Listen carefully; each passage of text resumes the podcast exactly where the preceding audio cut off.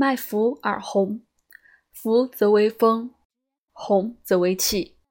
风气相搏，风强则为隐疹，身体为痒，痒为泄风，久为加赖。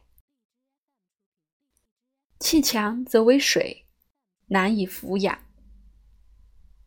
风气相激，身体红肿，汗出乃愈。恶风则虚，此为风水。不恶风者，小便通利，上焦有寒，其口多涎，此为黄汗。